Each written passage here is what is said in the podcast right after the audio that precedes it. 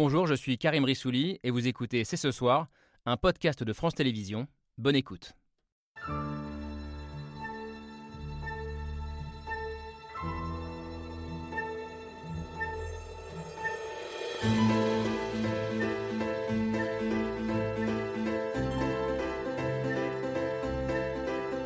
Bonsoir à toutes et à tous, soyez les bienvenus sur le plateau de C'est ce soir. Et si tout le monde s'était euh, lourdement trompé? Et si Marine Le Pen, donnée politiquement morte après sa défaite de 2017 et le fiasco de son débat face à Emmanuel Macron, avait une chance bien réelle de l'emporter à 20h le 24 avril prochain? À 12 jours du premier tour, personne ne peut répondre à cette question, mais c'est aujourd'hui un scénario crédible. Selon tous les sondages, et ce depuis plusieurs semaines, elle est l'adversaire la plus dangereuse pour Emmanuel Macron. Alors les Français sont-ils vraiment prêts à envoyer à l'Elysée la candidate du Rassemblement national? La normalisation entre guillemets de Marine Le Pen est-elle achevée? Elle réfute l'étiquette, mais nous devons-nous encore la qualifier de candidate d'extrême droite? Le débat est ouvert. C'est ce soir à 12 petits jours du premier tour de la présidentielle et avec euh, cette question qui est l'une de celles qui s'impose euh, en cette fin de campagne, Marine Le Pen et avec elle l'extrême droite française. Euh, peut-elle réussir euh, ce qui paraissait inimaginable il y a encore euh, un mois et s'installer à l'Élysée C'est une question qui à la fois vous passionne et vous inquiète. Diastème, bonsoir. Bonsoir. Merci beaucoup d'être avec nous, metteur en scène, dramaturge, musicien, réalisateur, bref, j'ai pas tout dit encore. En tout cas, artiste complet et aussi un peu Nostradamus. il faut bien le dire parce que votre dernier film, qui sort demain en salle un peu partout en France, résonne incroyablement avec l'actualité. Le Monde d'hier, c'est l'histoire d'une présidente de la République interprétée par Léa Drucker, euh, qui ne se représente pas et qui, à trois jours du premier tour de la présidentielle, va devoir gérer euh, une double menace. D'un côté, la victoire potentielle du candidat d'extrême droite, qui n'est pas le candidat de son camp, loin de là, et de l'autre, une menace euh, russe de déstabilisation de la démocratie. Difficile de faire plus en phase avec ce que nous vivons en ce moment. dans la vraie vie, l'extrême droite, c'est votre quotidien à, toutes les deux. Ivan Trippenbach et Camille Vigon-Lecoat, bonsoir. Bonsoir. Merci d'être là. Ivan Trippenbach, journaliste politique au journal Le Monde. vous, Camille Vigon-Lecoat, à l'Express et aussi le dimanche soir à mes côtés dans ces politiques.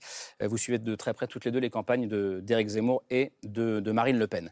Euh, vous, Jean-François Kahn, bonsoir, vous l'avez vu naître, cette euh, extrême droite française dont Marine Le Pen euh, est aujourd'hui l'héritière. C'est un peu le privilège de l'âge. Hein, quand même. bonsoir, merci beaucoup d'être là.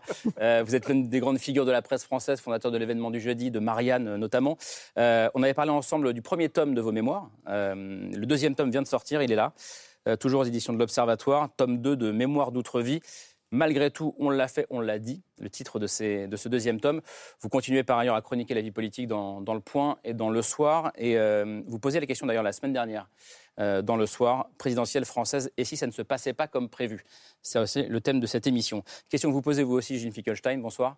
bonsoir. Merci d'être là, grand spécialiste de l'opinion, directeur des études chez Havas, mais aussi de la vie intellectuelle, directeur général de la Fondation Jean Jaurès. Et euh, hier, dans Le Monde, vous demandiez-vous, euh, Emmanuel Macron, l'ombre d'un doute. Euh, il y avait quand même il y avait une question, ouais, il y avait un point d'interrogation.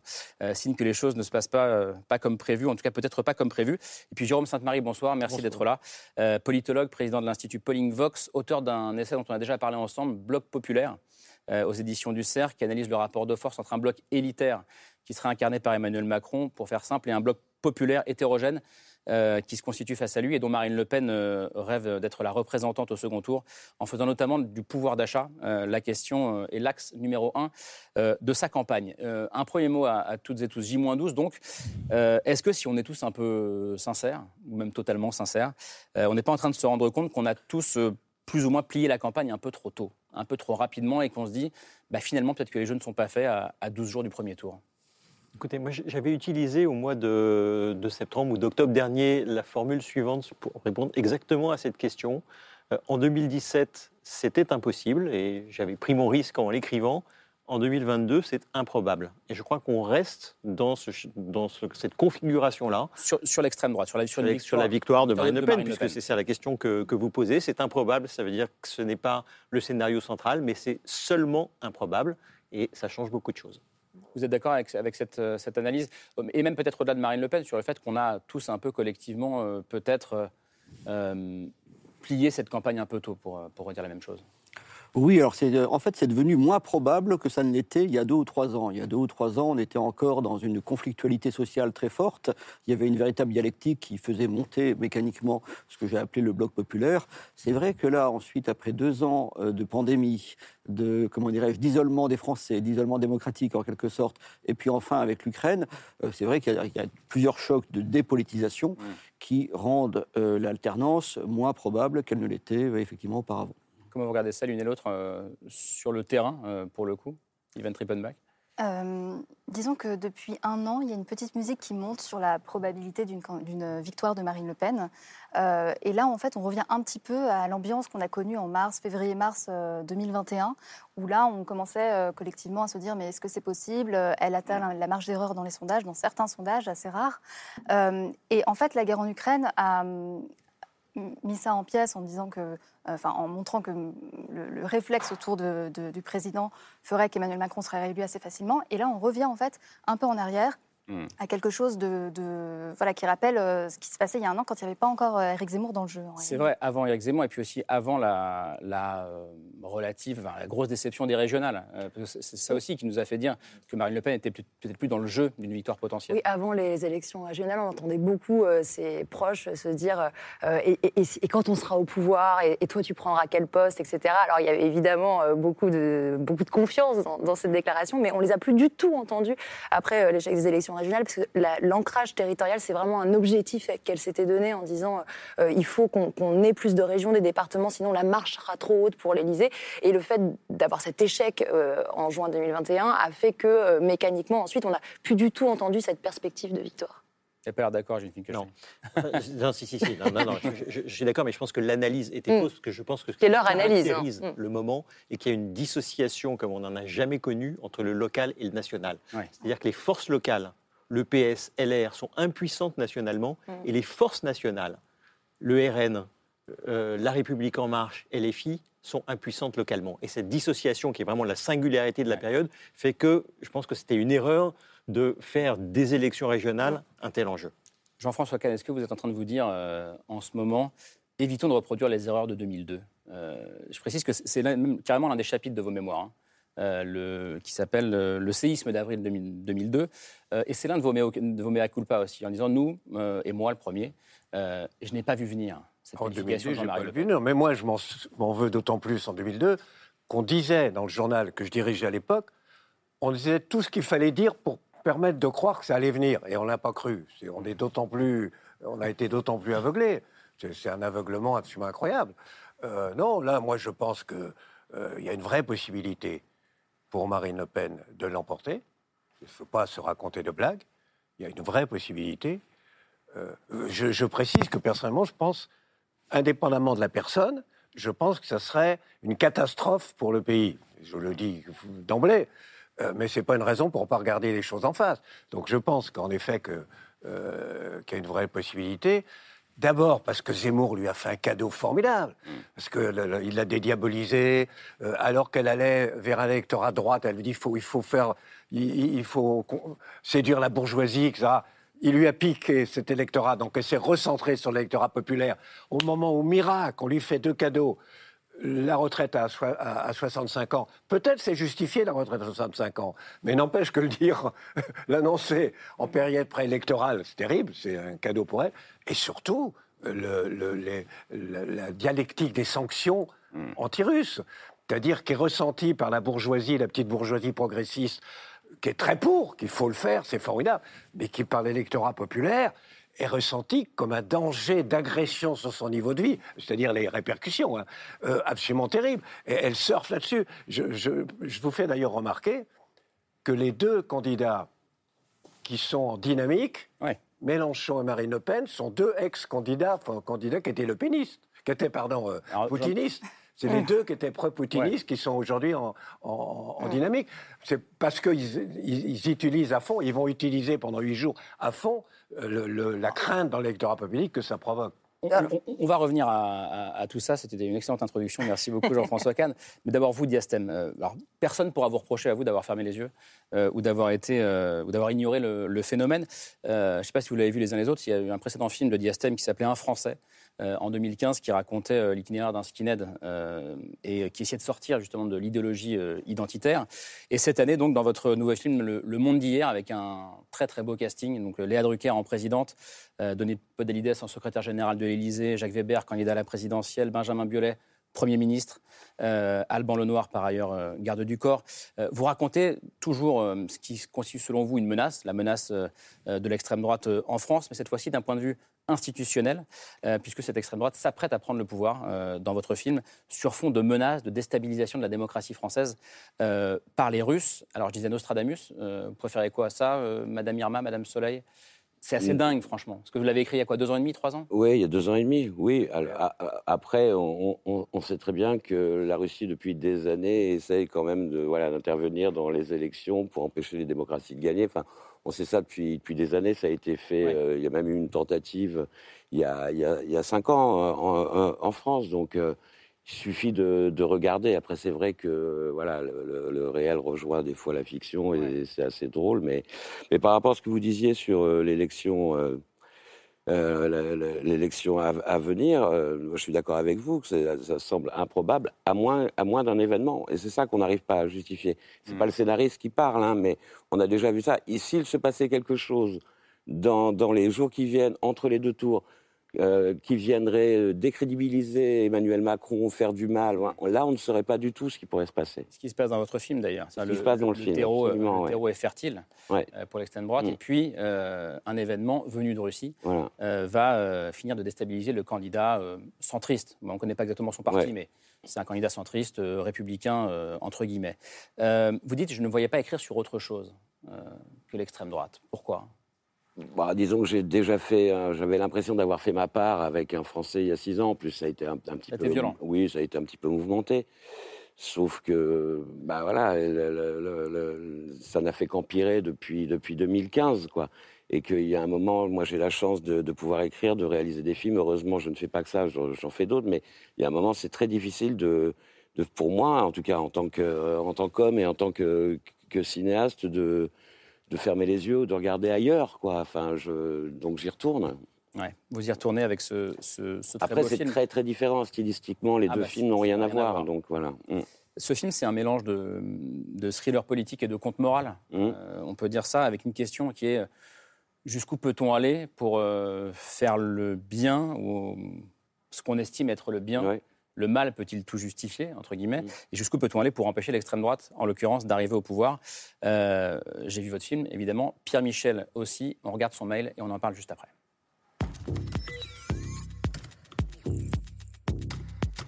Le monde d'hier, c'est celui d'avant la tempête, c'est la proximité du danger, un monde sur le point de s'effondrer. Si la France tombe, c'est toute l'Europe qui sera entraînée et toutes les digues vont céder. Ce sont des courbes qui se croisent. 5 points au premier tour et 50-50 au second. Tu sens pas qu'il y a un gros problème là Un candidat à la ramasse, une présidente qui ne se représente pas, mais surtout un candidat d'extrême droite aux portes du pouvoir. Nous n'avons qu'un problème à régler. Philem. Derrière, il n'y a personne, des minables, tous des minables. Que faire lorsqu'il n'y a plus rien à faire Par tous les moyens nécessaires, Elisabeth. Tu te souviens Comment empêcher le scénario du pire quand celui-ci s'écrit depuis des décennies Et si c'est ça qu'ils veulent? Non. Ils vont les lire. Et s'ils les lisent, c'est qu'ils sont en colère, c'est qu'ils sont malheureux, et c'est que nous avons foiré. Le monde d'hier, c'est le drame électoral en marche, le parfum de l'inéluctable, le film d'une république qui s'effrite. Tu crois que tu peux laisser ce pays et ce continent aux mains de l'extrême droite avec le sentiment du devoir accompli Tes cinq petites années, ton petit mandat, ta petite photo dans les mairies? Mais l'extrême droite aux portes du pouvoir, ce n'est plus de la politique fiction. Emmanuel Macron baisse, mais euh, Marine Le Pen progresse. Elle en aura vu de toutes les couleurs, euh, la candidate du Rassemblement national, pendant cette campagne. C'est l'aboutissement de la normalisation de Marine Le Pen. Aujourd'hui, le repoussoir et la menace sont incarnés par plus radical qu'elle, Éric Zemmour. Marine Le Pen deuxième au premier tour, on le savait, mais Marine Le Pen première au second, ça peut être l'horizon. Les sondeurs commencent à faire des hypothèses. À 53-47, voire 52-48 pour le second tour. Ah oui. Le monde d'hier, c'est le futur proche. T'es devenu dingue. C'est toi, écoute-moi. À la fois le constat d'un essoufflement et un avertissement, une incitation à bien réfléchir à cette idée de dédiabolisation. Les migrants, les homosexuels, les juifs, les arabes, les chômeurs, tout le monde y passe. Et je te parle pas de la peine de mort, de l'avortement. Le monde d'hier, c'est aujourd'hui. Ce que je suis en train de te dire est terrible, mais il n'y a rien d'autre à te dire. Les instants les plus grands sont toujours au-delà du temps. Alors, Diastème, euh, on le sent un peu dans, cette, euh, dans ces images qu'on a vues. Le film nous plonge dans une ambiance euh, assez crépusculaire. Euh, ça se passe sur trois jours, hein, principalement à l'Élysée. C'est presque mortifère, cette, ambiance. C'est pour montrer stylistiquement la fin du monde, ce que vous ressentez aujourd'hui?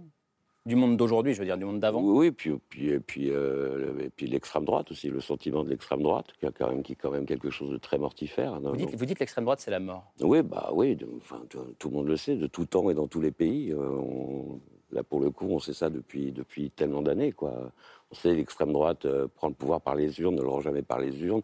On sait les conséquences que ça a depuis maintenant euh, longtemps, quoi. On- tout le monde tombe des nues, et, mais non, quoi. Enfin, on, on sait ce que c'est, quand même, l'extrême droite. Je voulais réagir, Jérôme Sainte-Marie. Oh non, pas spécialement. Non, mais c'est vrai que c'est. euh, le- je, je regardais l'extrait du film. C'est une représentation de la vie politique et de ce que vous appelez l'extrême droite qui est un peu datée, me semble-t-il, qui est très années 80. Ce qui- ce qui ne correspond plus, en tout cas, à ce que ressentent les Français. C'est d'ailleurs cette notion de plafond, de plafond de verre qui, vient de, qui a beaucoup évolué aujourd'hui. Euh, ce qui est frappant dans les sondages, c'est pas tellement que Marine Le Pen soit proche de l'élection. Elle est à donner au maximum à 47% chez IFOP. Euh, la plupart des sondages, c'est quand même beaucoup plus bas. Mais c'est surtout que quelqu'un comme Marine Le Pen est plus haute au second tour que ne le serait, par exemple, Valérie Pécresse. C'est ça qui est extrêmement frappant, en fait, dans l'actualité. Et ça montre que, au gré des événements, et des événements extérieurs à la simple sphère politique, l'opinion française jette un regard tout à fait différent de celui que je vois dans le film euh, Mm. par rapport à ses forces politiques. Euh, Diadème, quand vous, vous entendez, euh, c'est une représentation euh, d'il y a 20 ou 30 ans, vous, vous n'êtes pas d'accord, j'imagine. Pour, pour vous, ça reste non, non, je ne suis pas d'accord, mais monsieur a le droit de penser, a, a le droit de penser ça. Mais après, moi, je suis dans une fable, hein. je suis Bien dans sûr. un conte. Voilà, donc je ne suis pas dans une représentation forcenée d'une réalité. On est, on est dans un film, effectivement, déjà dans un thriller, on est dans un film noir, et il y a quelque chose. L'idée était d'écrire une tragédie grecque, en fait. Ouais. Voilà. Donc, donc il y, a- il y a cette idée-là, donc évidemment d'aller. Grec ou shakespearienne, hein, il y a un truc. Oui, euh, ça- là, c'est un mot qu'on a vraiment. Elle s'appelle Elisabeth, hein, la, Oui, oui, c'était. Elisabeth Si c'est une Elisabeth parce que tragédie grecque, on est- on n'échappe pas au destin. On n'échappe pas au destin. Et, et si elle s'appelle Elisabeth, c'est parce qu'effectivement, je voulais écrire un drame élisabétain. Donc des fois, Hmm. voilà, ça, ça vient très vite, quoi. Ouais. Euh, référence au, au Monde d'hier, qui était le, le dernier livre de l'écrivain Ouais, ouais. euh, Stéphane, Stéphane Zweig, Et de son destin aussi. et de son destin. Ouais. Euh, bon, on va pas raconter non plus euh, Non. tout, le, tout le film, mais, et en même temps, et pour le coup, peut-être que là vous serez d'accord, si, si l'extrême droite est aussi forte dans ce film, c'est aussi euh, parce que dans le film, comme dans la réalité d'ailleurs, euh, les autres ont échoué. Euh, et Ah c'est bah, ce que dit Podalides, euh, qui est donc secrétaire général de l'Élysée, à sa, Hmm. à sa présidente, je crois. Il dit on arrive avec des idéaux, on repart avec des Ouais. regrets, et cet échec-là nourrit la contestation, la haine, la révolte.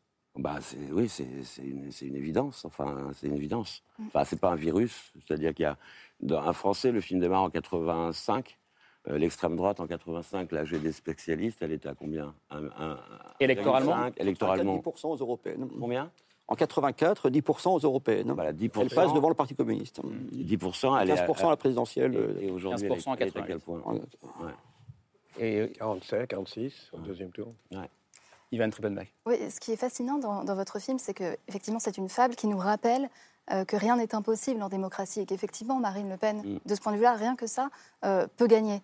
Euh, et en fait, à travers les dialogues des personnages, on, on a plusieurs éléments, plusieurs indices qui émaillent un peu la politique française depuis 20 ans et qui expliquent l'état de, enfin, la, la montée de l'extrême droite aujourd'hui. Donc, on a parlé de l'ingérence étrangère russe, de, de la colère des gens, euh, de, euh, euh, de la défiance et de la détestation de la présidente en place, et puis encore de, de la corruption. Donc, il y a plusieurs éléments qui expliquent aussi.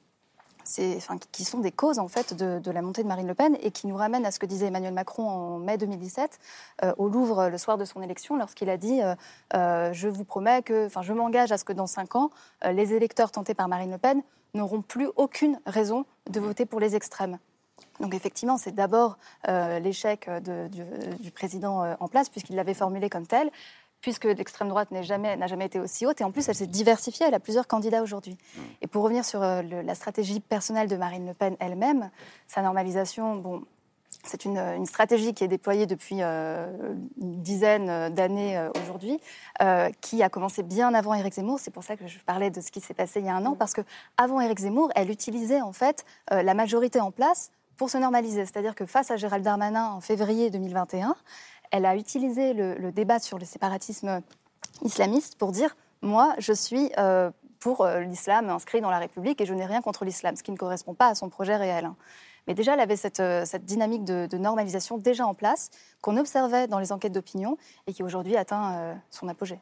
Camille, puis, puis Gilles. Oui, c'est vrai que dans votre film, il, il souvent, euh, la, présidente, on lui dit euh, Mais tout le monde te déteste, ma pauvre, si tu te rends pas compte, tout le monde te déteste? Et aujourd'hui, finalement, on assiste un peu à la même chose avec Marine Le Pen, qui, va tenter de faire, si, si, elle se qualifie au second tour face à Emmanuel Macron, euh, de cette élection un référendum pour ou anti-Macron.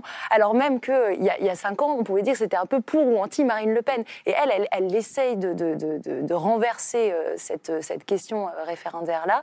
Et, et, et, pour rebondir sur ce que disait Ivan sur, sur Emmanuel Macron, il, il a, il, a, il a, eu ses propos au Louvre, mais tout au long du quinquennat, on a un président qui s'est choisi un adversaire. Et Marine Le Pen et Emmanuel Macron se sont mutuellement choisis. Ils ont vu que ça fonctionnait euh, pendant les élections européennes, euh, que cette stratégie-là leur permettait d'être tous les deux en tête euh, lors de ce scrutin. Emmanuel Macron, pour lui, Marine Le Pen, c'est ce qui est le plus chimiquement pur dans l'opposition à ce que représente le macronisme. Il a eu beaucoup de mal à expliquer ce que c'était, à le définir. Et les deux, les, cet homme et cette femme politique se sont mutuellement choisis pendant cinq ans. Donc il y a ils sont choisis euh, euh, il, y a un, mot qu'a utilisé Diassem qui je trouve intéressant, qui est le mot événement. L'irruption mmh. de l'événement et ses potentialités. Et je pense que c'est un mot qui est important parce que nous sommes plus que jamais dans une situation dans laquelle ce n'est pas la campagne qui fait l'événement, comme c'est traditionnellement le cas, mais c'est mmh. l'événement qui fait la campagne. On l'a vécu avec la crise sanitaire, on l'a vu voir à nouveau avec la guerre en Ukraine. Donc l'irruption de l'événement est ce qu'il peut produire dans un moment dans lequel, dans un état de la démocratie que mm. j'ai appelé la démocratie à l'état gazeux, dans lequel la mobilité électorale est très forte? Donc ça, je trouve que ce, mot-là et ses potentialités, c'est intéressant. Après, je pense qu'il ne faut pas aller trop loin dans l'ambiance crépusculaire que je vois qui est celle du film et qui est celle d'une fin de soirée. Malgré tout, j'entendais dans le reportage l'hypothèse que Marine Le Pen sorte en tête du premier tour. Là, pour le coup, je pense que ce n'est pas crédible. Et quand on regarde les, vous disiez tout à l'heure la détestation dans l'enquête que nous avons faite en partenariat avec euh, la Fondation Jaurès, Le Monde, euh, le CEVIPOF et, Ipsos, notre très gros panel, on a posé deux questions qui répondent exactement à ça. Quel est le candidat pour lequel vous ne pourriez pas voter? Malgré tout, Marine Le Pen est au-delà de 50%, hmm. Emmanuel Macron est à 38%. Et une autre question sur la détestation, c'est l'échelle de sympathie. Zéro, vous détestez, vous avez une très forte antipathie, 10, vous avez une très forte sympathie.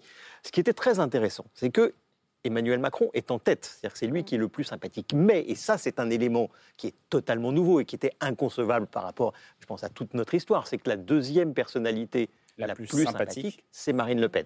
Donc, je trouve que ça, dit bien la situation dans laquelle on est. Juste avant de vous entendre, euh, Jérôme Sainte-Marie, vous dites par ailleurs, Diadème, que le, pour choisir le personnage, l'acteur qui allait incarner votre candidat d'extrême droite, vous vouliez justement ne pas tomber euh, dans une caricature de. C'était pas le méchant du film, quoi. Vous vouliez un mec sympathique. Oh, c'est quand même le méchant du film, mais... par contre, pas. Oui, oui j'ai pris. Euh, enfin, c'est un ami. Il était dans mon film précédent. C'est Thierry Godard qui est.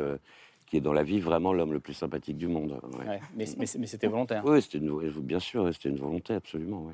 Même euh, Jacques Weber, qui est quand même un candidat un peu, est, est, extrêmement sympathique, et dans la vie, et assez dans le film. Il, incarne le vieux politicien, euh, enfin, justement, il, incarne à la perfection le monde d'hier. J'ai dit diadème, c'est diastème, bien sûr. Mm. Jérôme Sainte-Marie. J'aurais voulu faire deux remarques par rapport à ce qui a été dit.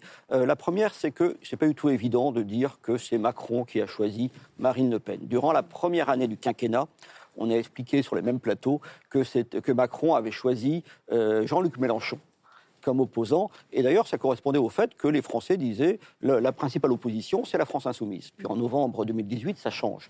Et donc, en fait, faut, la vie politique, c'est pas comme Baron Noir, c'est pas les, c'est pas les gens qui choisissent, les choses arrivent par la base. Après, j'aurais une remarque plus profonde, excusez-moi, sur la question. Excusez-moi. Non, non, allez-y. Juste, juste, c'est pas Baron Noir, on est bien d'accord, mais on connaît tous plus ou moins bien la vie politique ici. Euh, il y a parfois des stratégies euh, non, il y a une. Parce qu'il y a une cohérence, si vous voulez. Effectivement, Marine Le Pen et euh, Emmanuel Emmanuel Macron font système, c'est-à-dire qu'il y a vraiment une opposition frontale. Alors que par bien des côtés, euh, l'opposition de Jean-Luc Mélenchon par rapport à Emmanuel Macron ou d'Éric Zemmour par rapport à Emmanuel Macron est par bien des côtés une opposition latérale, c'est-à-dire qu'il y a pas mal de sujets sur lesquels ils sont d'accord, que ce soit pour le libéralisme économique pour l'un ou le libéralisme culturel pour l'autre, c'est pas une opposition absolue. Tandis que pour Marine Le Pen, c'est effectivement une opposition, c'était mon bouquin bloc contre bloc, c'est-à-dire qu'effectivement, sociologiquement, c'est deux mondes totalement euh, symétriques. Donc vous ne contredisez pas totalement non plus ce que dit Camille euh, Je pense que c'est un processus naturel et sociologiquement euh, fondé en quelque sorte. C'est pas une stratégie particulière, c'est assumé simplement par Emmanuel Macron. Euh, j'aurais une remarque un peu par rapport à votre film en fait et par rapport à cette rhétorique sur l'extrême droite. L'extrême droite, c'est jamais, comme l'extrême gauche, que ce qui est situé le plus à droite sur un axe sur la gauche. C'est tout à fait autre chose que le fascisme. De la même manière que l'extrême gauche, c'est différent du léninisme. Il y a des partis d'extrême gauche qui sont des partis léninistes qui souhaitent un changement de régime économique et politique. C'était la LCR, c'est plus, tout à fait le NPA, c'est lutte ouvrière. Ça, effectivement, c'est un projet léniniste de changement de société. Pour l'extrême droite, c'est aujourd'hui beaucoup plus compliqué. Le fascisme, effectivement, et ce que vous décrivez, je crois, dans le film, avec un changement total de système politique. Je vous rassure, le fascisme n'arrive jamais au pouvoir uniquement par les urnes, c'est toujours quand la bourgeoisie le choisit. Vous prenez toute l'histoire allemande, italienne, chilienne, espagnole, c'est toujours comme ça que ça se produit en réalité, donc il n'y a pas de problème là-dessus. Et ce n'est pas du tout le choix de la bourgeoisie française actuellement, c'est même le contraire. C'est un cas extrêmement rare, si vous voulez, justement. Et donc, là, effectivement, il faudrait prouver qu'il y a un parti fasciste, c'est-à-dire un parti qui souhaite un changement structurel dans la société française. Ça me paraît quand même être assez loin de la réalité. Alors, il y a deux, il y a deux choses, parce que Marine Le Pen, c'est peut-être vrai, euh, ce que vous dites. Pour Éric Zemmour, c'est peut-être un peu moins vrai. Euh, non, et surtout, par ailleurs, cette qualification d'extrême droite qui fait beaucoup débat, hein, parce que ah, toute, la, toute la, stratégie de Marine Le Pen euh, ces dernières années a été d'adoucir son image, de se normaliser pour que justement faire moins peur, moins cliver et ne plus avoir cette étiquette d'extrême droite. Mais vous faites référence au fascisme, c'est le terme d'extrême l'extrême droite a été inventée bien avant le fascisme, bien avant le nazisme. Et dire que Marine Le Pen est d'extrême droite, ce n'est pas dire qu'elle est, euh, que c'est une nazie, que c'est une fasciste. C'est un terme qui a été inventé en 1820.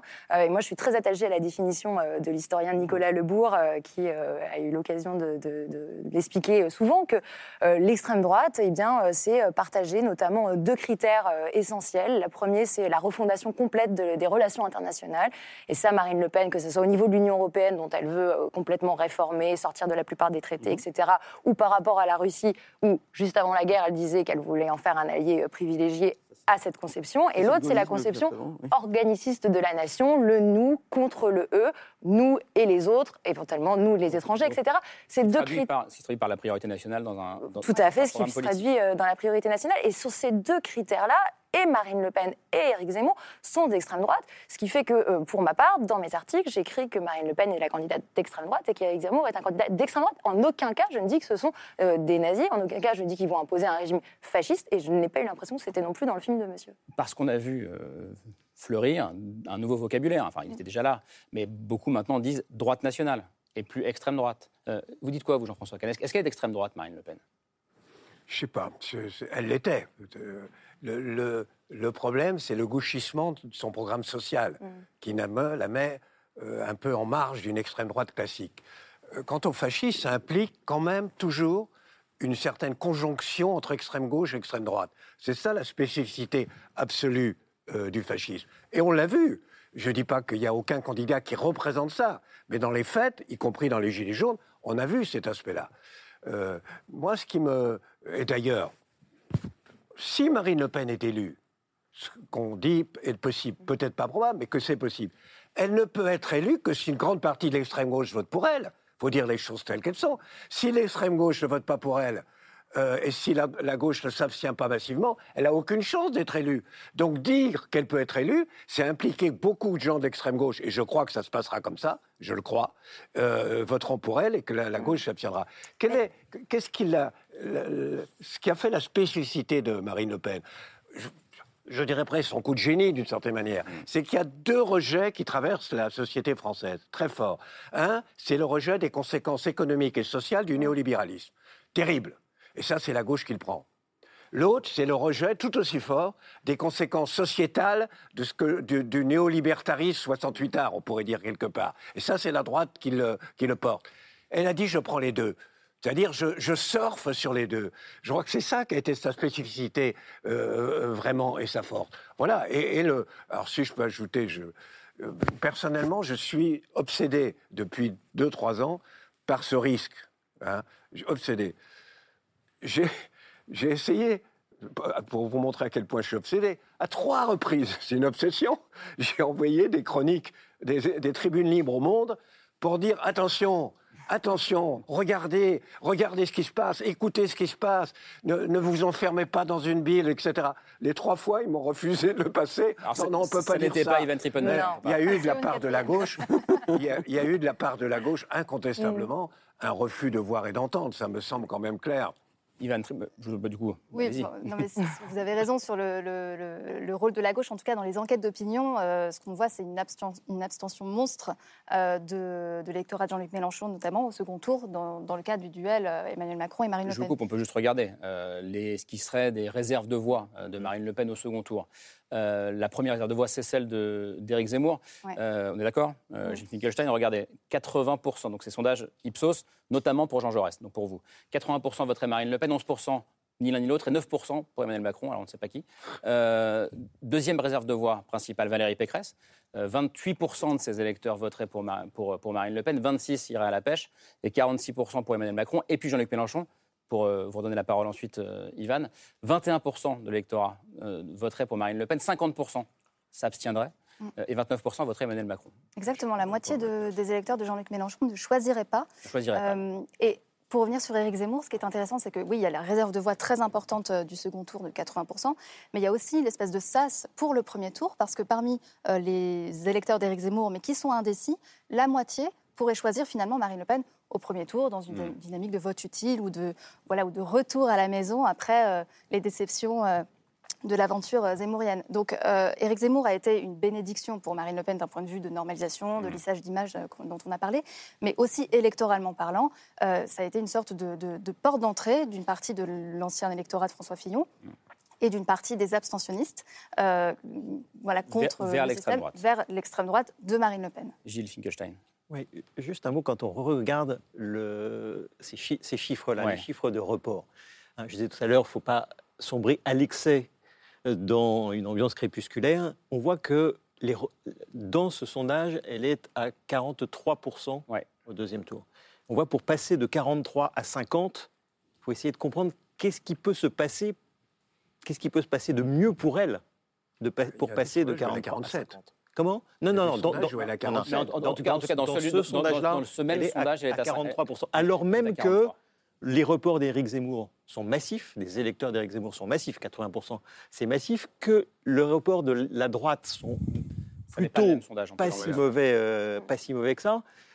Euh, et que euh, par rapport à, 2017, les, reports de l'électorat de Mélenchon sont meilleurs aussi. Donc, ah, il faut hmm. quand même raison garder, même si, même si hmm. effectivement la situation est sans doute plus tendue et plus complexe qu'on pouvait le penser il y a, trois semaines. On, on en revient à la question de l'événement ce qui peut se passer, c'est ça, parce qu'il reste 12 jours de campagne, et peut-être que les Françaises et les Français ne regardaient pas vraiment la campagne jusqu'à jusqu'à aujourd'hui. Hum.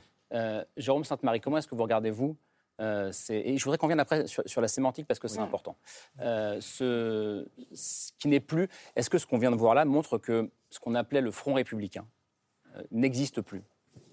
Quand 50% des électeurs de Jean-Luc Mélenchon disent on ne veut pas choisir De fait, il n'existe plus depuis 2017 depuis que, euh, le, entre les deux tours de 2017, Jean-Luc Mélenchon n'a pas appelé à voter pour euh, Emmanuel Macron. Il a appelé à voter contre Marine Le Pen ou à s'abstenir, etc. Mais enfin, il n'a pas appelé à voter pour Emmanuel Macron. Donc on voit bien que ce euh, Front républicain n'existe plus parce que, par ailleurs, ce n'est pas une évolution, comment dirais-je, détachée de tout.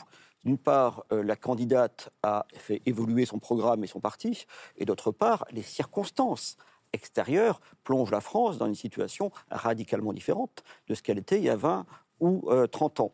Donc effectivement, vous avez une recomposition. Après, moi, je suis, enfin, on a déjà parlé, je crois, sur ce plateau. Moi, je suis toujours très gêné par ces termes d'extrême gauche ou d'extrême droite, parce que on a quand même euh, un éléphant au milieu de la pièce qui s'appelle Emmanuel Macron, qui n'est ni de gauche ni de droite. Nous sommes bien d'accord. Et de fait, nous avons des candidats qui ne se disent pas de droite. Je prends un exemple très précis. Quand, euh, au Trocadéro, dimanche, il y avait des jeunes qui criaient régulièrement nous sommes la droite ou nous sommes de, droite nous, nous sommes de droite. Il y a aussi de droite. Il y a aussi d'autres choses, on, on va en parler. Enfin, bref. Et donc là, effectivement, quand Éric Zemmour se situe sur l'axe gauche-droite, il lui arrive, ce qui n'était immanquablement, il est, il est situé à l'extrême droite. Il ne crierait jamais chez Le Pen. Alors que chez Le Pen, c'est effectivement très différent, jamais, nous parce que c'est quelque chose qui est le symétrique d'Emmanuel Macron. Il faudra accepter un jour ou l'autre quand même qu'on a changé de système politique au niveau national, comme le disait Gilles Wittgenstein, pas au niveau local. Mais au niveau national, on a quand même une évolution qui nous oblige peut-être à avoir un autre vocabulaire. Juste un mot, quand, quand on interroge les Français, parce qu'on on leur pose aussi dans cette même enquête la question qui permet de, aussi d'apporter un autre éclairage euh, à ce que disait euh, Camille tout à l'heure, quand on interroge les Français sur la manière non pas dont eux se positionnent sur un axe gauche-droite, mais dont ils positionnent les candidats. C'est toujours très intéressant et on va le faire dans la prochaine vague parce que je voudrais voir justement si les choses ont évolué euh, avec, euh, avec ces derniers mois. Mais quand on l'a fait à l'automne dernier, 0 vous êtes très à gauche, 10 vous êtes très à droite. En moyenne, les Français ont positionné Marine Le Pen à 8,8, donc quasiment à 9, Quasiment à l'extrême droite. Et quand on demandait Éric Zemmour, exactement à la virgule près, au même endroit. Donc la réponse des Français, en tout cas à cette question-là, c'est ils sont l'un et l'autre des candidats d'extrême droite. Et la manière dont ils Non, positionnent non, mais Gilles, Gilles Attends, attends, je, je- je- je termine un mot. Et pour répondre sur l'autre point, le ni gauche ni droite d'Emmanuel Macron, quand on leur pose la même question, en 2017, il répondait exactement ça. Il le mettait à 5. C'était fascinant. Emmanuel Macron voulait incarner ça. était là où il était pensait à être. 5. Exactement. Où il est aujourd'hui, 6,2 ou 6,3. Et on va voir d'ailleurs si avec son programme les choses ont encore évolué, c'est-à-dire à droite. Mais Gilles Wittgenstein, on est à la limite de l'artefact là. C'est-à-dire que si on oblige les gens à se positionner ou à positionner quelqu'un sur la gauche-droite, ils finissent par le faire. Si vous prenez le même institut qui Ils- travaille pour ils vous, peuvent ne pas le faire. Dans Fracture française, il pose la question en spontané. Et là, c'est tout à fait différent. Vous avez actuellement 20-25% des gens qui se situent à gauche et un peu plus qui se situent à droite. Mais la majorité des gens, se- spontanément, On ne ne parle pas, on ne parle se pas de la même chose. Jérôme, parce que là, vous dites le- positionnement des Français sur l'axe gauche-droite. Là, c'est la manière, non pas dont eux se positionnent, mais dont ils positionnent les candidats, Ouais. et ils peuvent refuser de les positionner. Camille. Après, Généralement, au-delà de la question juste de qu'est-ce que ça veut dire l'extrême droite et est-ce qu'on a un risque de euh, nazisme, de fascisme auquel euh, aujourd'hui euh, on, on- on ne pense pas d'emblée en passant à, Ma- à Marine Le Pen, le danger le plus important d'une victoire d'un de ces deux candidats, c'est le danger d'une société illibérale. Alors c'est pas un terme qui est plus compliqué, mais c'est pas de chance, ça a moins de, de- ça a moins d'impact que quand on parle de fascisme ou de nazisme. Mais non, mais une société illibérale, c'est une société qui respecte pas l'état de droit. C'est une société qui remet en cause systématiquement euh, les grandes institutions qu'on a et qui protège, que ce soit euh, la cour, le Conseil d'État, la Cour constitutionnelle, la Cour européenne des droits de l'homme. Et ces deux candidats ont euh, en commun une remise en cause profonde, une critique de ces institutions qui Marine aujourd'hui Le Pen autant qu'Éric Zemmour? Alors, sur la Cour européenne des droits de l'homme, il y a eu un tout petit, tout petit ajustement, euh, mais sinon, dans l'extra grande majorité, elle a la même position. Ivan Trippenbach. En fait, oui, sur la forme, elle, euh, elle met énormément de- d'eau dans son vin, mais en réalité, quand on examine sur le fond, ça revient exactement au même. Elle dit qu'elle n'appliquerait pas les, décisions de justice de la Cour européenne des droits de l'homme. Elle dit qu'elle euh, qu'elle- qu'elle ne respecterait pas le droit européen, ce qui reviendrait en fait à sortir de l'Union européenne si on prend son programme dans le détail. Donc, elle ne le dit plus, mais elle le ferait. En tout cas, elle, propose de le faire sans le dire. Enfin voilà, c'est- un petit peu plus euh, ambigu. Mais pour revenir sur le, terme d'extrême droite, oui, eff- effectivement, euh, Marine Le Pen et Éric Zemmour partagent totalement ces fondamentaux-là. D'ailleurs, c'est pas un hasard s'ils se réfèrent constamment à la Hongrie de Viktor Orban ou au modèle euh, de la, Ru- la- la Russie de Vladimir Poutine jusqu'à récemment. Euh, c'est vraiment leur modèle de société, c'est-à-dire euh, la réduction des contre-pouvoirs, l'intervention de l'État dans les domaines de liberté publique et de, surtout de libertés individuelles, que ce soit la liberté de culte, la liberté d'expression. Tout ça, ils ont tout cela en commun. Et sur l'usage du qualifica- qualificatif d'extrême droite, euh, ce qui est- il ne faut pas oublier que c'est vraiment une stratégie délibérée de la part de ces candidats-là depuis euh, des années, depuis l'ère de Jean-Marie Le Pen en réalité, Mhm. parce que lui-même contestait euh, ce qualificatif qu'il ju- qu'il jugeait infamant. Il disait même que ça sent le soufre, l'extrême droite. Effectivement, il y a un côté euh, voilà, euh, peut-être disqualifiant dans, le, dans le- la bataille politique, néanmoins, euh, ça correspond à euh, une définition précise, et eux-mêmes le savent, et c'est pour, c'est pourquoi et voilà, ils font énormément pression sur euh, les journalistes, sur, euh, enfin, dans le débat public, pour qu'on utilise de moins en moins euh, cette, euh, ce qualificatif pour, pour parler d'eux. Diastem sur cette. euh, sur, sur Ah oui, non, mais il n'y a pas, il y a pas l'ombre d'un doute. Et en plus, il suffit de regarder un peu leur entourage aux deux pour, pour en être totalement sûr. Enfin, la question ne se pose pas, en fait. Enfin, Mm. monsieur la pose, mais, mais elle ne se pose pas, en fait. Ce qui est intéressant, c'est que il se... Marine Le Pen a elle-même euh, parlé d'un entourage euh, nazi euh, D'ailleurs, autour d'Éric Zemmour. Vous n'êtes pas d'accord, Jérôme Sainte-Marie Bah, D'ailleurs, c'est Non, non, mais je- intéressant qu'on disait, si on disait euh, Marine Le Pen hier, hein, le Front National Marine Le Pen, quand il disait qu'il y avait peut-être des, comment dirais-je, des tendances fascisantes, etc. Comment C'est une honte, on ne peut pas dire ça et tout.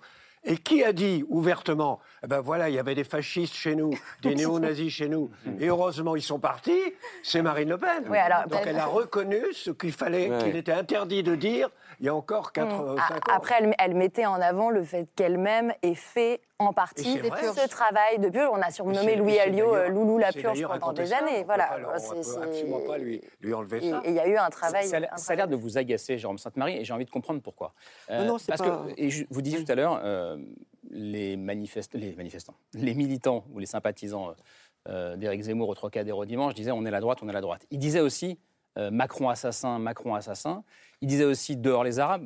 Vous y étiez toutes les deux. Euh, Est-ce que ça, ça ne signe pas quelque chose qui est en dehors du champ républicain Bah, moi, j'ai participé à un mouvement étudiant en 1986. Ça, C'était à l'époque de Jacques Chirac, qui était décrit quasiment comme un dictateur fasciste par les étudiants de Tolbiac qui manifestaient avec moi.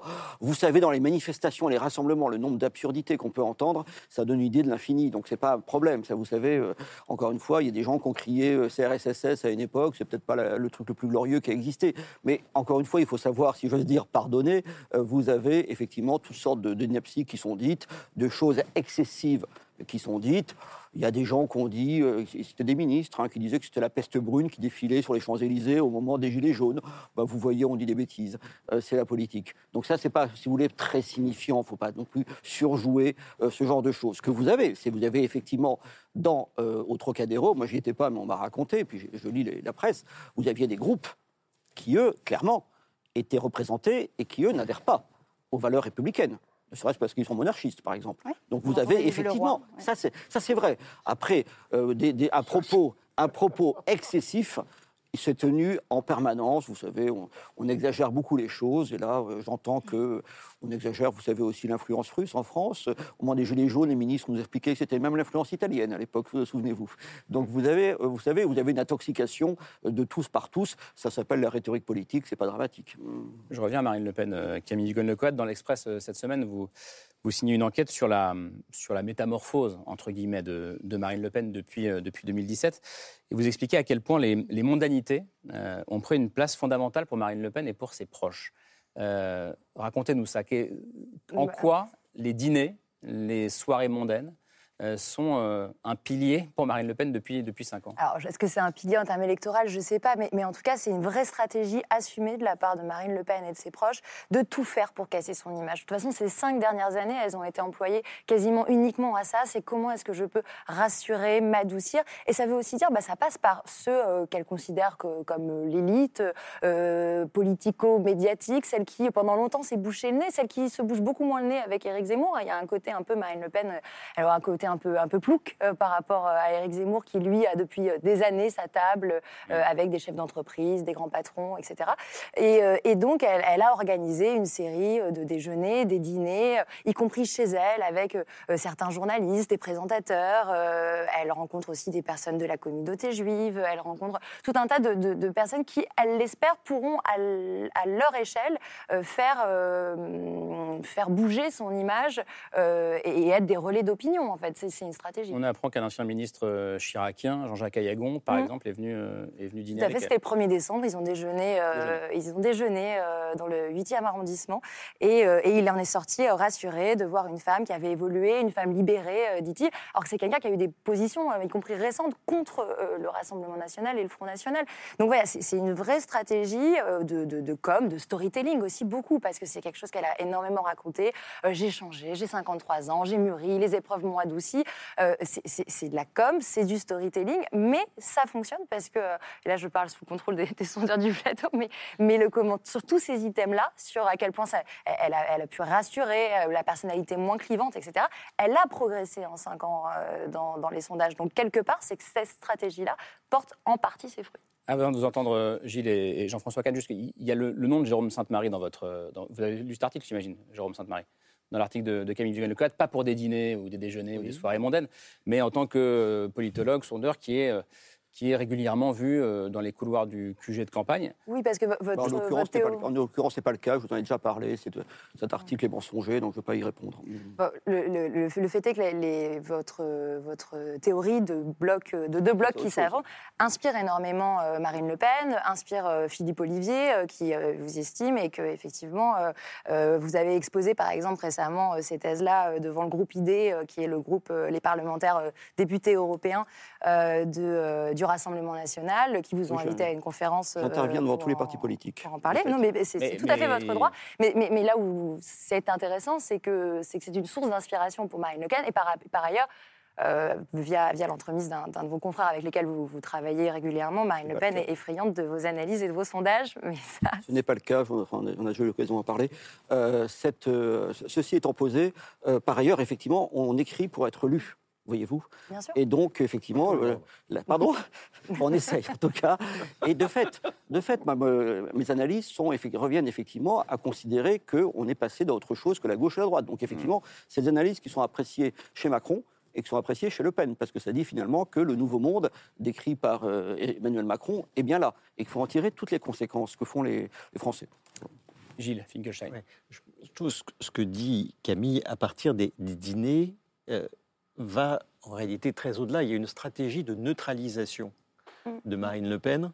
Et c'est vrai à la fois sur sa stratégie politique quand on regarde l'évolution de sa campagne par rapport à 2017, où notamment la question de la sortie de l'euro, euh, qui était, dont elle se servait comme point de convergence euh, pour faire la jonction entre l'électorat de Jean-Luc Mélenchon et le sien, qui était une stratégie vouée à l'échec. Mais il y avait quelque chose de très clivant. Elle a elle est revenue sur beaucoup de, ces points-là, donc stratégie de neutralisation euh, politique et stratégie de neutralisation de son image. Il y a les dîners, mais il y a les signes qui sont envoyés à l'opinion et qui peuvent paraître anecdotiques, mais euh, ce que l'on a vu notamment pendant le confinement, Marine Le Pen qui passe son diplôme d'éleveuse de chats, euh, Marine, le, Pen qui est colocataire, Marine Le Pen qui est trahie, y compris par, par sa nièce, tout ça a aussi beaucoup contribué à cette neutralisation de l'image et au fait que euh, ben, on arrivait au résultat que j'évoquais tout à l'heure, le fait qu'elle soit maintenant numéro 2 en termes de, sympathie. jusqu'au code couleur, euh, où euh, elle, elle fait attention à porter du blanc, à mettre de la lumière dans ses affiches,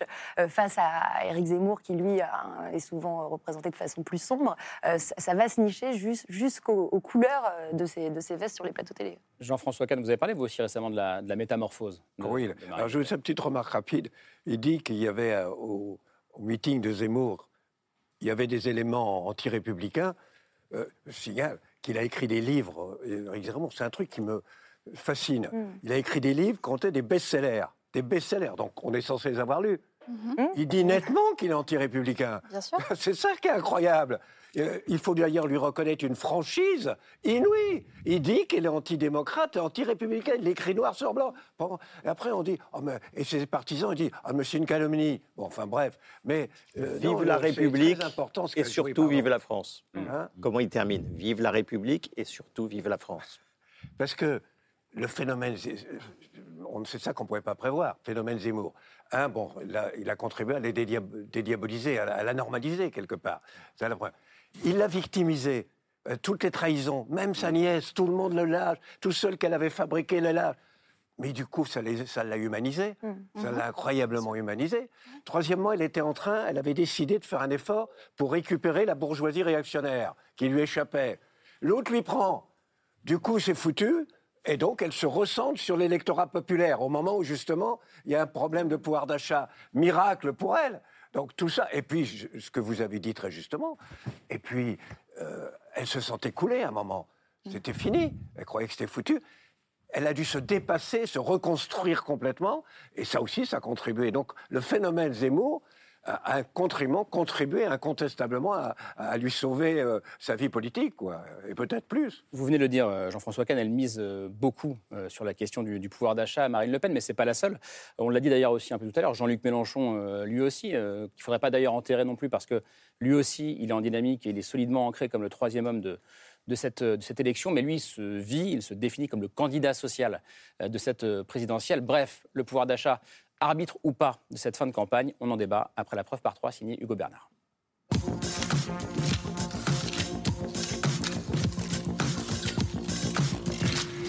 La preuve par trois commence par cette image. Une photo prise hier à Dijon et dans laquelle il y a Grantin Emmanuel Macron. Le président candidat en Bourgogne, enchaînant les chèques, les photos et même les autographes. Une visite au contact et un constat, le pouvoir d'achat est dans toutes les têtes, les plus jeunes comme les moins jeunes. C'est horrible d'aller faire ses courses, c'est horrible de remplir son réservoir, c'est horrible de... Je pouvais mettre de l'argent de côté, je pouvais partir en vacances. Aujourd'hui, ce n'est plus possible, je suis devenu un salarié pauvre. Face au désarroi, le candidat tente de rassurer avant d'admettre. Il n'y a pas de solution magique par rapport à ce que vous dites, parce que vous voyez bien, c'est vos dépenses contraintes ce que vous dites. Résultat, dans cette image, il y a aussi grand deux, des micros.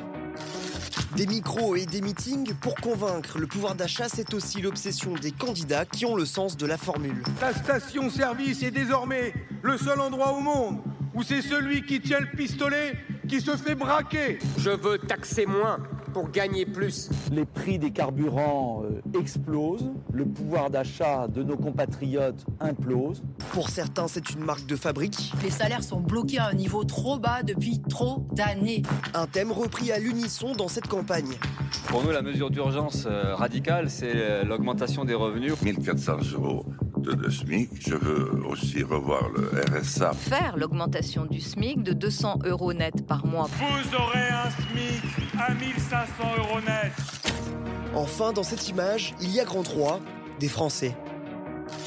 Les Français, selon un sondage, ils seraient 59% à définir leur vote par rapport au pouvoir d'achat, une donnée que les candidats en tête dans les intentions de vote ont bien intégrée. Il faut prendre des mesures d'urgence face à l'explosion des prix. Je suis la vraie candidate du pouvoir d'achat. Côté RN, depuis des semaines, le pouvoir d'achat est devenu l'alpha et l'oméga. Moi, je fais des choix et donc je fais des économies et je rends leur argent aux Français. Une photo, trois détails et une question. Le pouvoir d'achat est-il l'arbitre de cette campagne présidentielle? Et j'espère que vous aurez noté la dentelle, le numéro d'équilibriste pour les temps de parole. on embrasse l'ARCOM ex-CSA. Euh, Gilles Finkelstein, est-ce que euh, le pouvoir d'achat euh, est l'arbitre de ces 12 derniers jours? Alors, tel n'était pas le cas pendant toute la pré-campagne. Et c'est très intéressant parce que c'est exactement ça qui permet de comprendre ce qui s'est joué entre Éric Zemmour et Marine Le Pen. Mmh. Il y a, euh, au mois d'octobre dernier, Beaucoup pensaient que la percée d'Éric Zemmour était irrésistible. On était dans un moment dans lequel, quand vous regardiez la hiérarchie des préoccupations des Français, vous aviez quatre ou cinq préoccupations qui étaient à peu près au même niveau le pouvoir d'achat, l'environnement, la santé, l'immigration, la délinquance. On a complètement changé de paysage on est passé de cette campagne de, pour utiliser une image de patinage artistique, hein, de, de figure libre, où chacun pouvait, chaque candidat pouvait essayer d'amener la campagne sur son terrain. On est passé à une campagne de figure imposée, où une préoccupation écrase les autres. Il y a maintenant 30 points d'écart entre le pouvoir d'achat et l'immigration. Et mmh. Éric Zemmour, qui ne parlait et qui ne parle encore mmh.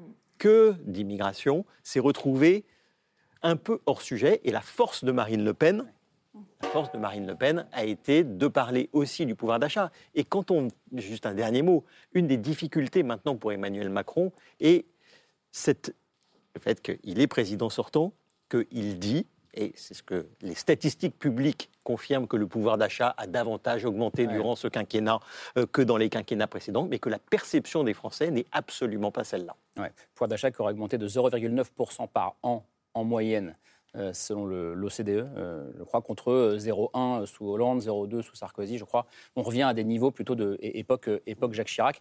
Dites-moi si je me trompe, mais j'ai eu le sentiment, en découvrant les clips de campagne officiels, euh, que dans celui d'Éric Zemmour, le mot pouvoir d'achat revenait à peu près autant de fois que le mot identité ou immigration, mais qui commençait à essayer de prendre en compte justement ce que vient de dire Gilles Finkelstein. Oui, bien sûr, mais c'est un peu tard. Et en fait, ce qu'il a perdu, Éric Zemmour, c'est sa transparence. Euh, je vous rejoins totalement. Sa transparence sur euh, son idéologie euh, réactionnaire, nationaliste dans ses écrits, mais aussi lors de sa pré-campagne, il a posé son, voilà, son, sa vision du pouvoir d'achat qu'il estimait comme une question secondaire, euh, voire comme une, un signe de mépris des responsables politiques qui s'intéresseraient à une question bassement matérielle, alors que d'autres euh, questions de civilisation euh, liées à l'immigration et à l'identité domineraient, selon lui, le débat. Donc il a dit très rapidement qu'il mésestimait cette question-là, de même qu'il disait que voilà, il, admirait Vladimir Poutine. Ce sont exactement les, deux éléments qui lui reviennent aujourd'hui en boomerang. Mmh.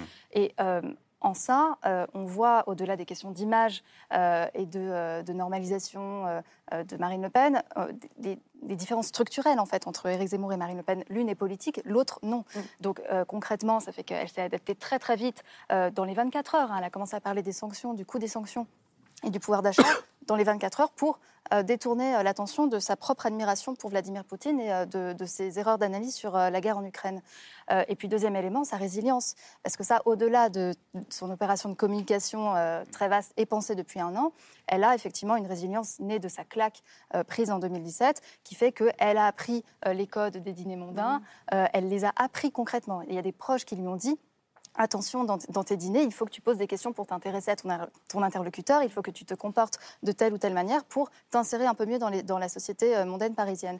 Donc tout ça, elle a, mis tout cela en place parce qu'elle a eu cette forme de, résilience et, cette volonté d'apprendre de ses échecs pour peut-être parvenir au pouvoir. Et c'est ça qui différencie Marine Le Pen d'Éric Zemmour, c'est sa volonté de parvenir au pouvoir. Et, c'est vrai, euh, juste une image, Éric Zemmour, il, a mis des lunettes euh, au début de sa campagne pour faire euh, davantage président. On lui a dit, ça va super bien si tu incarnes comme ça la fonction présidentielle. C'est bien pour être président, les lunettes. Oui, je crois, je les mettrai la prochaine fois.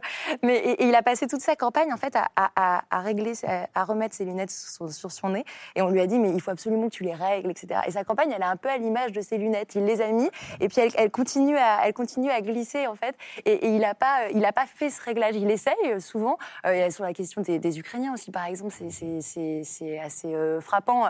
D'abord, on n'accueille pas du tout les réfugiés, puis après, en fait, si, on accepte un peu à la marge parce qu'on voit que ça passe pas du tout. donc vraiment, on pourrait. Mais, il a beaucoup de mal parce que comme c'est une pensée systémique, la pensée d'Éric Zemmour, c'est une pensée qui, qui, qui, qui n'accepte aucun accommodement, qui est là où Marine Le Pen, aujourd'hui, elle, est idéologiquement, c'est très flou. Euh, c'est très mou. Euh, Mais on peut reconnaître malgré tout sur la question du, mm. pouvoir d'achat et des couches populaires mm. euh, une forme de cohérence depuis plusieurs années. Oui, oui, oui, et, une, intuition, une cohérence et une intuition. Jérôme Sainte-Marie. alors on parle énormément du pouvoir d'achat dans une élection présidentielle parce que l'État en France intervient et il intervient efficacement. Il faut quand même rappeler que, contrairement à ce qu'on dit souvent, les écarts de revenus, tels que mesurés par l'indice, le célèbre indice de Gini, mm. par exemple, ces écarts de revenus ne s'accroissent pas. C'est-à-dire que l'État redistributeur français, ça fonctionne ça fonctionne réellement. Ce qui s'accroît terriblement, c'est les écarts de patrimoine, mais les écarts de revenus assez faiblement. Et c'est pour ça que quand vous votez pour un président, vous votez pour quelqu'un qui va être à la tête d'une énorme machinerie de captation et de redistribution euh, des richesses et avec des projets libéraux. De ce point de vue-là, je, je, finirai par là, une petite quand même euh, remarque par rapport à Éric Zemmour, c'est qu'il parle de pouvoir d'achat. Dès le départ. Il en parle énormément même il en parle pour les catégories supérieures. C'est sa, mmh. stratégie. Mmh. Comme il dit tout, enfin, la plupart des politiques disent à peu près ce qu'ils font d'ailleurs. Et donc il le dit très bien. Je vais arrimer en quelque sorte la bourgeoisie patriote et les classes populaires. Simplement, lui considère avec ses amis que les classes populaires, on peut les arrimer uniquement en leur livrant, on va dire ça pudiquement, du régalien, en parlant mmh. d'immigration, d'islam, etc. Mais de l'autre côté, par contre, c'est all inclusive pour euh, les catégories supérieures. C'est-à-dire qu'elles ont tout. Elles ont l'identitaire, mais ont euh, la fin, vous savez, enfin, la transformation, par exemple, les droits d'héritage qui sont de mm. plus en plus faibles, ce genre de choses. Et puis quand il propose, ce qui était probablement une erreur de sa part, quand il propose, il va assez loin, il propose effectivement une réduction de l'État social par la réduction de l'écart entre le salaire brut et le salaire net. Ça veut dire quand même assécher les caisses de, de l'État social. Rapidement, juste une phrase. Euh, une des contradictions majeures en réalité de Marine Le Pen est précisément sur ce, sur ce sujet-là, parce qu'elle dit je suis la candidate du pouvoir d'achat, mais quelle est sa politique en matière de patrimoine? C'est précisément d'aller encore plus loin dans euh, l'ouverture des, des, droits de succession hmm. pour ceux qui ont de plus à transmettre. Jean-François Kahn. Le, le- le paradoxe pour Macron, c'est que, c'est que euh, vous avez vu la- l'image où on le voit dialoguer Mm. avec quelqu'un qui lui reproche avec véhémence le pouvoir Vous d'achat. savez quoi? On va la revoir. Ah oui. On va la revoir. Pour, on peut, on peut- on peut s'a- on peut s'accrocher dessus. C'était donc hier euh, à Dijon, discussion dans la rue avec un homme sur le- la question du pouvoir d'achat. Aujourd'hui, vous vous rendez pas compte. Mais rends à la place d'une famille française, c'est horrible. C'est horrible vous, d'aller. Mais hein. c'est horrible d'aller faire ses courses. C'est horrible de remplir son réservoir. C'est horrible de. Je vais vous dire honnêtement. J'avais un salaire qui me permettait de vivre correctement. Je pouvais mettre de l'argent de côté. Je pouvais partir en vacances. Aujourd'hui, ce n'est plus possible. Je suis devenu un salarié pauvre. Voilà, donc Jean-François Kahn, cette Oui, image-là. ce, qui est, ce qui est étonnant, c'est que c'est. On peut penser ce qu'on veut de Macron, et je sais qu'il a fait. C'est le seul président, à ma connaissance, qui va comme ça affronter Mm. euh, dans la rue des gens euh, qui lui parlent comme ça. C'est vraiment le seul. Or, les gens ne le ressentent pas comme ça. Ils n'arrêtent pas de dire il est isolé, euh, il méprise le peuple, il, euh, il est arrogant, etc. Donc, et le deuxième aspect, c'est qu'incontestablement, au-delà de, encore une fois, de ses erreurs, euh, en particulier au moment des Gilets jaunes, euh, mais surtout au moment du Covid, où on annonçait un effondrement cataclysmique du pouvoir d'achat, il a tenu de façon imprévisible le pouvoir d'achat, en particulier avec les, les chômages partiels. Le fameux quoi qu'il en coûte. Mais les gens ne le ressentent pas du tout comme ça. Ils disent, on a de- il y a eu un effondrement du pouvoir d'achat. C'est tout, le- tout le problème. Euh, mais votre film, euh, c'est là où il est incroyable, votre film, c'est que tout ce qui fait que le pouvoir d'achat a écrasé tout le reste, c'est en effet les conséquences de la tension internationale et de la guerre en Ukraine.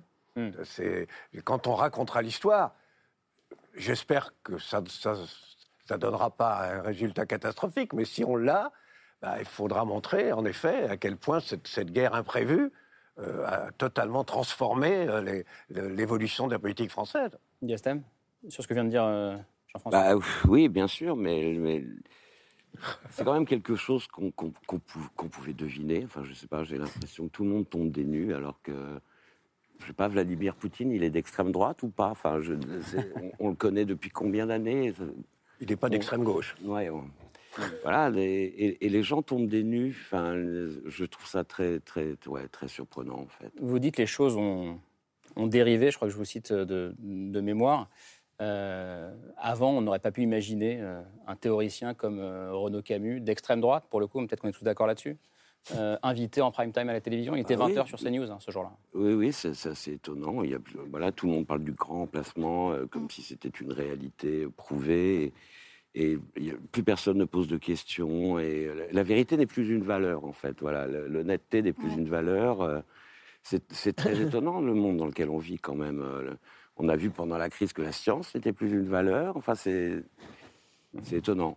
Est-ce que c'est pas l'un des grands enseignements de cette campagne, malgré tout, que euh, le sens de certains mots euh, nous a échappé ou a évolué euh, Diastem le disait, euh, on peut, le mot grand remplacement est devenu euh, dans le débat, il y a même des liners de télé parfois avec ce mot-là. Euh, accepté maintenant. Là, on parle de remigration, c'est le nouveau truc de- d'Éric Zemmour. Enfin, pas si nouveau que ça d'ailleurs, il en avait déjà parlé.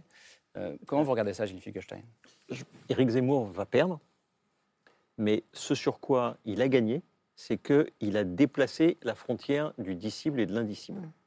Et ce que vous dites sur le grand remplacement, sur la remigration, en est une illustration supplémentaire. Il a gagné sur autre chose, qu'il a complètement décomplexé, presque, j'allais dire psychologiquement, je dirais presque psychanalytiquement, complètement décomplexé, une France néopétiniste qui se sentait comme opprimée parce qu'elle ne pouvait pas le dire, que c'était un- impossible de le dire et que maintenant, on peut le dire. Alors on peut, on peut l'être, enfin, post-pétiniste. Et ça, c'est quelque chose de très important, je dis psychologiquement. C'est, pour eux, c'est une libération. Euh, Ça ne l'est pas euh, globalement, mais pour eux, c'est une libération. vous, vous diriez que c'est l'extrême droite décomplexée? C'est Voilà. ça le- l'un des faits de cette campagne, Ivan Trippenbach Oui, c'est quelque chose qu'on entend beaucoup euh, chez les adhérents d'Éric Zemmour, le fait qu'ils disent euh, tout haut ce que tout le monde pense tout bas. En fait, ce n'est rien d'autre que la libération d'une parole euh, raciste, haineuse, qui fait du bien manifestement aux gens qui, apprécient Éric Zemmour. Donc c'est évidemment quelque chose qu'on observe. C'est aussi une, une stratégie, enfin c'est théorisé par Éric Zemmour à la fois dans ses livres et dans ses nombreuses interventions médiatiques, le fait d'imposer des mots dans le débat public, donc le grand remplacement évidemment, la remigration on en a parlé, mais aussi de transformer le sens euh, de ces mots et de retourner par exemple la rhétorique militante de gauche pour, pour se l'accaparer et en faire quelque chose de, à la mode, un peu plus acceptable. et puis le fait de vider les mots de leur sens, ça a été beaucoup analysé au cours de cette campagne, ça aussi c'était complètement assumé de sa part. Donc on a eu un candidat qui agissait, qui faisait campagne de cette manière-là. Donc évidemment que ça a eu un, impact sur le Juste une question de curiosité, parce que ça peut aussi nous aider euh, une idée de ce qui peut se passer dans l'entre-deux tours.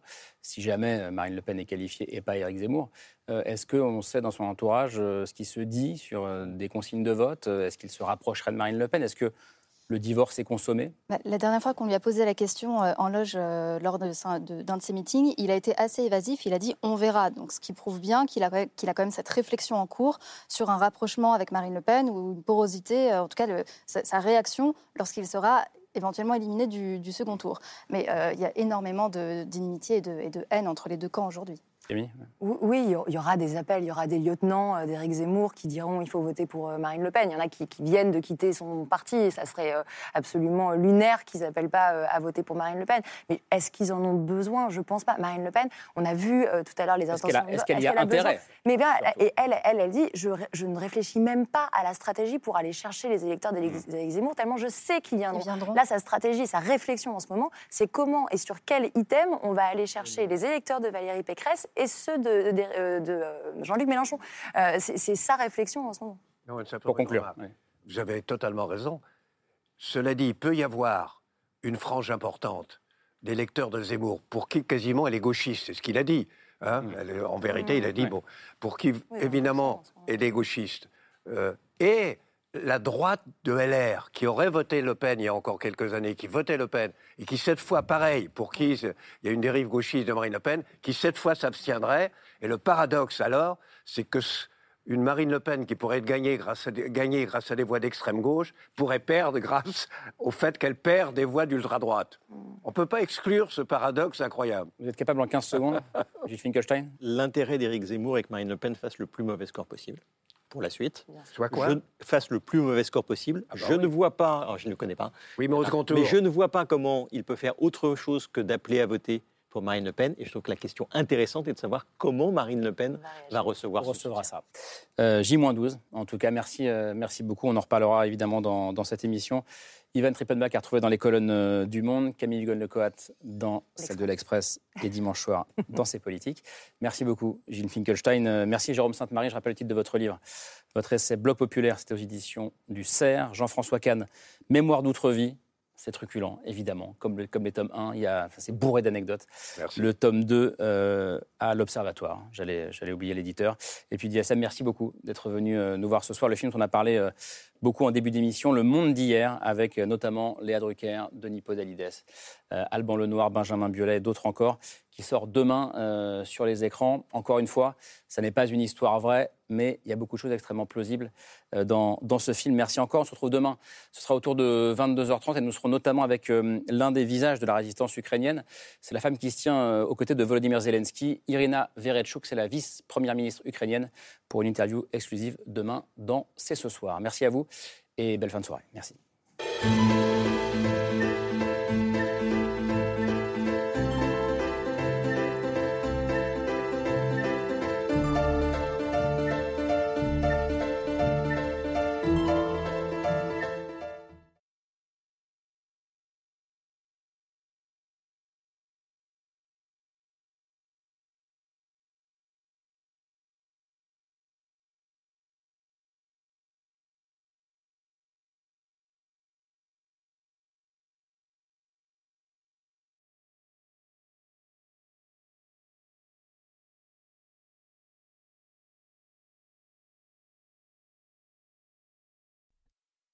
C'était C'est ce soir, un podcast de France Télévisions. S'il vous a plu, n'hésitez pas à vous abonner. Vous pouvez également retrouver les replays de l'émission en vidéo sur France.tv.